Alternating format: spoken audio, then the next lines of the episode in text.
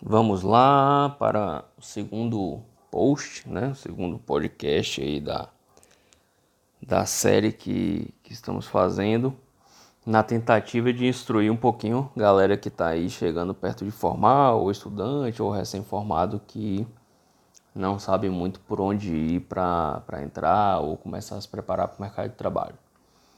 A, a questão agora, no, no, no, na ideia que a gente fez aqui, é avaliar por onde começar, certo? É definir, entendi que eu preciso ter alguma noção de, de finanças, de contabilidade, administração, economia e eu quero é, saber por onde eu começo.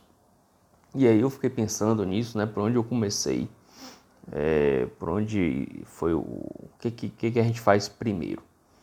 Então, assim, uma das, das primeiras coisas é buscar uma literatura é, que te agrade na forma de, de escrever, que, que você tem acesso de forma relativamente fácil e, e não tão cara. Então, a primeira coisa, assim, é, tente não, não buscar uma literatura simplesmente, ah, porque é de graça, porque eu achei na internet, ou porque alguém me passou, eu vou usar essa. Dificilmente algo completamente de graça vai ser uma das melhores fontes aí de informação é, sobre questões administrativas, financeiras, contábeis, etc. Tem muita coisa é, livre na internet, tem, mas você tem que ter cuidado aí com, com o tipo de, de formação que você vai ter para você não ter uma formação errada. É, eu comecei com, com livros físicos mesmos, é, tinha uma coleção da, da própria Bovespa sobre investimentos, tinha uma coleção de Gustavo Cerbasi, que hoje é bem famoso e está numa linha bem, bem diferente, mas continua fazendo muita questão de, de investimentos para iniciantes. É, alguns livros famosos de, de grandes investidores, como Warren Buffett, é, Axiomas de Zurique, etc são livros é, variados aí que você pode ir lendo e ver o que você mais gosta. Na, na época de estudante, eu gostava muito dos livros de Gustavo Cerbasi. Achava bem básico, com a linguagem bem tranquila, letronas grandes, livros relativamente finos, que dava para levar junto com a faculdade de medicina. É, e, e, sites também de, de informação sobre, sobre economia, finanças, etc. Além da, da questão de leitura de material é, e, e sobre esses, esses, temas, é importante a questão da, da prática, né? É, da prática, ver como é que funciona. Então, desde sempre na faculdade, sempre que tinha oportunidade, eu fuçava locais é, dentro do hospital, ou dentro da própria faculdade, depois dentro da própria residência de, de oncologia de clínica, as questões burocráticas por trás desses serviços. Né?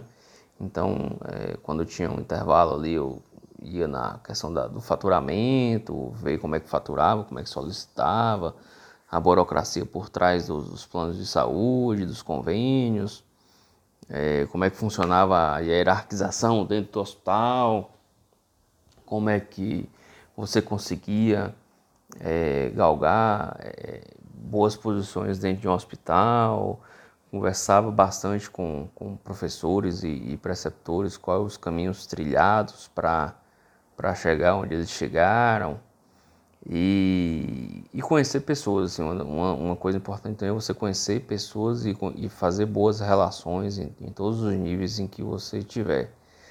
Então, é, isso traz muito, muito aprendizado e quando precisava-se de alguma orientação, porque você se via meio perdido na questão administrativa, você, você tinha aquelas pessoas que você conhecia, é, que, que trabalhava no financeiro, na contabilidade, no administrativo do hospital, ou da residência, ou da faculdade, que sabia te orientar sobre, sobre as questões. É, então, você estudante, uma coisa interessante, não fique preso às questões técnicas e teóricas da sua formação. É, tente entender como o mecanismo é, funciona. como funciona a questão por trás do teórico. Como é que um hospital é gerido, como é que uma clínica é gerida, como é que um consultório de odontologia, de farmácia, de enfermagem, como é que o serviço é gerido, quem está por trás daquilo tudo ali para que você exerça a sua profissão. Associado a essa busca, é, busque livros sobre isso. Hoje, hoje tem, tem bastante informação é, sobre é, gestão do seu consultório, gestão da sua clínica, é, alguns materiais é, aí já pagos de, de grandes instituições como o FGV, é, esqueci o nome da outra agora, é, esqueci completamente. E tem instituições grandes no Brasil sobre de administração que podem fornecer materiais bons para estudo. Então, começar sempre lendo é, é, boas fontes de estudo. Tem um site chamado Basta, que eu sou bem fã, sou até. É, é, é, difícil falar porque eu sou muito, muito fã. E já o sigo no site há, há mais de 10 anos e cada dia mais acho melhor. É, tem pessoas colegas e professores que fizeram parte grande de, de administração na época, fizeram é, cursos de MBA e tal. Eu também fiz meu curso de MBA em gestão há uns dois anos. Muda realmente a vida, acho que vale a pena você fazer antes, não precisa esperar tanto.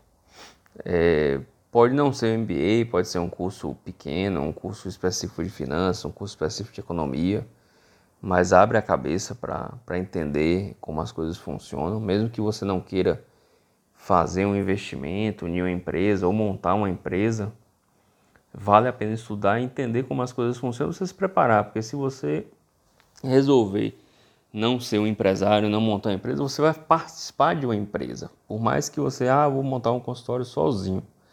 Seu consultório é uma empresa, você tem que entender de toda a gestão por trás do que você vai fazer.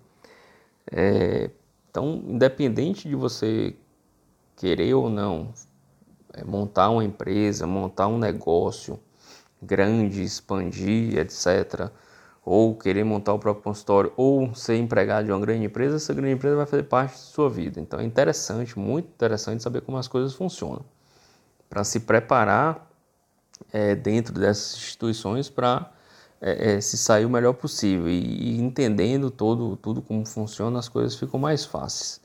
Então, comece lendo, é, trocando ideias com pessoas experientes nas suas áreas, e, independente de onde você esteja.